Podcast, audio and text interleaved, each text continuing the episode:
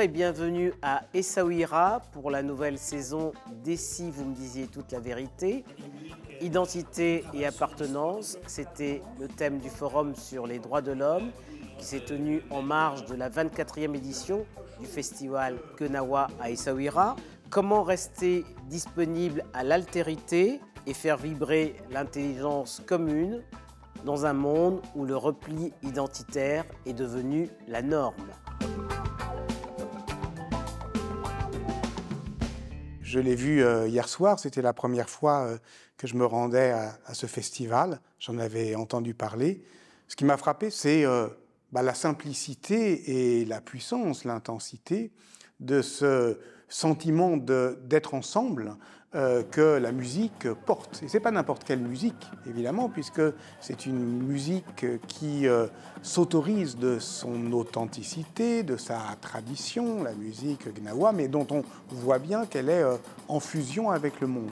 Et d'une certaine manière, ça, ça dit bien ce qui, je crois, nous rassemble ici, c'est-à-dire comment, au fond, séparer la notion d'identité des crispations euh, identitaires qu'elle peut euh, inspirer, comment au fond faire que l'appartenance, qui est d'une certaine manière une belle, euh, une belle émotion, comme vous le dites, puisse au fond faire un commerce aimable avec le monde et faire en sorte au fond que on peut avoir le plaisir d'appartenir à une culture, mais on sera toujours conscient que les autres ne sont pas rien parce qu'ils ne sont pas nous-mêmes. Le symbole de l'émotion euh, peut être par les couches des 50 dernières années où elle est devenue euh, euh, l'emblème de la musique gnawa, de, du croisement avec le jazz américain, du croisement avec le, le blues, la grande figure de Randy Waston, ce fut également euh, euh, la. C'est une ville qui interpelle peut-être aussi en raison de euh, son ouverture atlantique. Maintenant, vous l'avez dit, le festival Gnawa lui a donné une assise au-delà de sa petite localité au sud de, de Asfi et de Marrakech. Oui. Il ne faudrait pas que le temps d'un festival, euh, au plaisir partagé de vibrer euh, au même rythme, on en oublie la, méchanceté des temps. Et c'est vrai qu'il y a bien des raisons de s'inquiéter euh, de la marche du monde, et on voit bien que la, le, nationalisme identitaire, ou d'une manière générale toutes les crispations ethniques, eh c'est la chose la plus partagée aujourd'hui euh, dans le monde, qu'il ne s'agit pas simplement euh, euh, de l'Europe, mais de l'Inde, mais du continent américain, mais de l'Afrique peut-être, et que tout cela crée effectivement les horizons d'un engagement.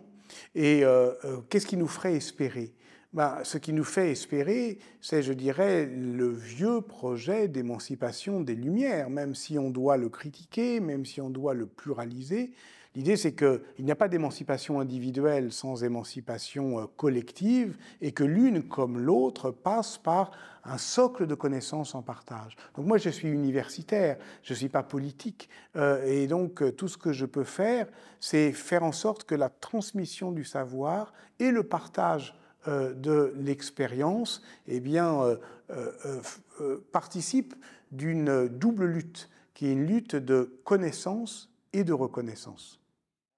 Je crois que c'est une question pour tous les citoyens du monde et pas spécialement pour euh, des gens qui sont dans l'analyse comme moi. Nous avons tous la responsabilité de ce monde. Moi, j'aime bien l'expression d'Amartya Sen, le prix Nobel d'économie, qui disait que même de pouvoir partager par le discours nos impuissances et nos frustrations, c'est déjà créer un monde commun de cette difficulté à agir, de se le dire ensemble. C'est pourquoi le débat a toujours cette part importante. Euh, palabre, dit-on en Afrique, mais précisément, je crois que mettre les mots sur les choses, ça permet toujours déjà de faire un bon diagnostic. Vous savez qu'un médecin n'est pas astreint à des résultats, mais il est astreint au diagnostic et aux soins. Alors si un forum des droits de l'homme consacré aux identités, aux appartenances, permet de faire le diagnostic et d'apporter euh, le soin déjà par le diagnostic, par la clarté des analyses, je crois qu'il aura déjà beaucoup contribué en tant que forum. Il n'est pas acteur politique, il, pas, il ne siège pas au Parlement, ce forum, il rassemble des gens à l'occasion de ses performances vocales et musicales. Vous avez ces performances analytiques au niveau d'une analyse que des, historiens, des philosophes comme M. Boucheron pour l'histoire, comme moi pour la philosophie, pouvons apporter très modestement. Moi, je pense que vous avez raison. Je pense que pour l'instant, on est au, creux de la vague. On est d'une certaine manière dans la retombée, et on l'a bien compris dans ce euh, forum, euh, d'une histoire qui a commencé sans doute dans les années 80 euh, avec la dérégulation économique, avec l'affaiblissement de l'État. Et on voit bien que dans ce contexte-là, eh bien, les formes rédies d'identité sont des refuges.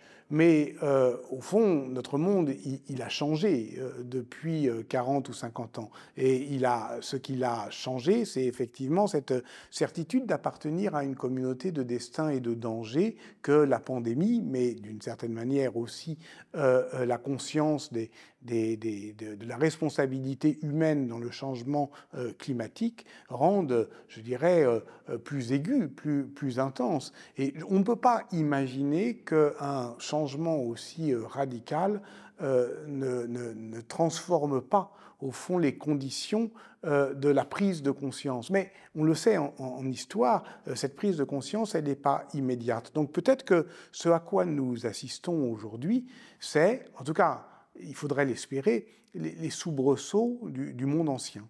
Mais je crois que les questions du climat sont transgénérationnelles et transfrontalières.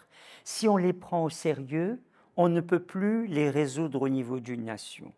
La Covid de laquelle nous sortons petit à petit nous a déjà informé des questions qui sont directement humaines au sens où il n'y a plus de non-voisins dans le monde.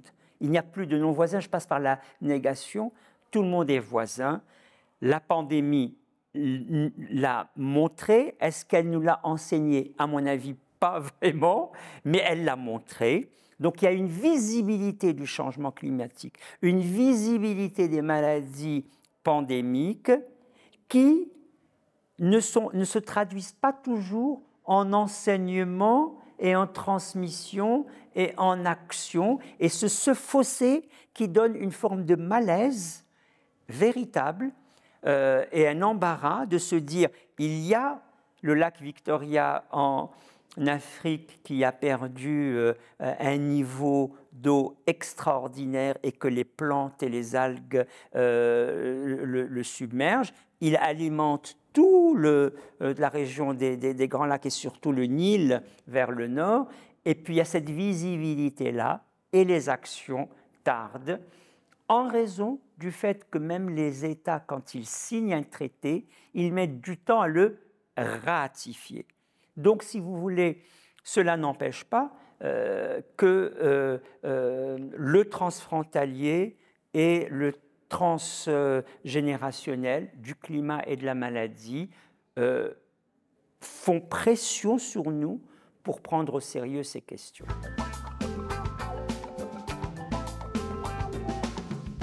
Cette euh, logique de l'intégration, là encore, je pense que c'est une logique des années 80. C'était une manière de considérer, par exemple, euh, depuis le pays d'où je viens, euh, la France, il y avait un creuset un creuset français, une France qui aurait été toujours euh, éternellement égale à elle-même et dans, laquelle, dans lequel les, étrangers étaient sommés de se fondre. Et pour se fondre, il fallait qu'ils renoncent à euh, être ce qu'ils étaient avant de venir dans cette France. Mais comme si cette France était toujours la même, comme si elle avait, été, elle avait les mêmes frontières, comme si elle n'était pas perpétuellement repensée, réinventée par ses apports euh, successifs. Au fond, ce qu'il faudrait euh, parvenir euh, ensemble, collectivement, à critiquer, c'est cette opposition binaire entre ici et ailleurs. On peut être ici et rêver d'ailleurs. On peut être à la fois citoyen du monde et, d'une certaine manière, pris par euh, l'émotion euh, d'appartenance. Et ça, c'est la musique, encore une fois, qui permet de le rendre euh, sensible, c'est-à-dire une manière, au fond, de réenchanter une façon non enracinée de se souvenir d'où on vient, mais sans pour autant renoncer à passer, sans pour, autant renoncer à, la, au, euh, à la volonté et à la nécessité, sans doute dans le monde euh, actuel, euh, de l'échange et du partage. La notion de nation est assez récente. Et la notion de nation ne laisse une place vide entre l'individu et l'espèce. Il n'y a plus le village, il n'y a plus le clan, il n'y a plus les structures que l'on dit maintenant traditionnelles, mais qui sont des structures collectives où les gens se retrouvaient.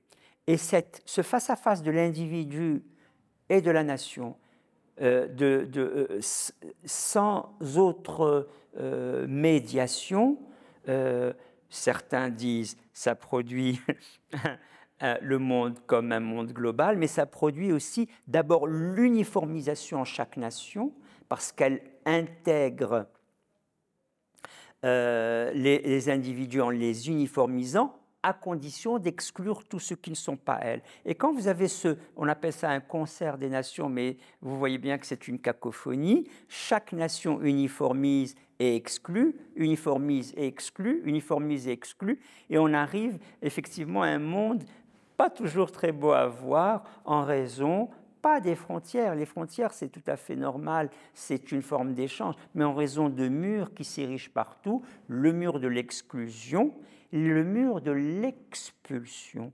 Les gens sont expulsés de leur terre par l'appui du grand capital. En Afrique, on le voit. Toutes les régions qui ont été patrimonialisées, patrimoine mondial de l'UNESCO, ont donné lieu à des projets touristiques pharaoniques et on a expulsé les gens de leur, de terre. Donc il y a les expulsés euh, du tourisme, les expulsés de la naturalisation de l'Afrique. Il y a des pressions par exemple de l'Union internationale de la conservation de la nature, UICN, qui fait pression sur des pays africains pour faire des parcs. Et donc faire des parcs, c'est exclure les gens qui y habitent. On n'écoute pas les communautés locales, on n'écoute pas les villages locaux, et on fait comme ça pas seulement de l'exclusion, mais de l'expulsion.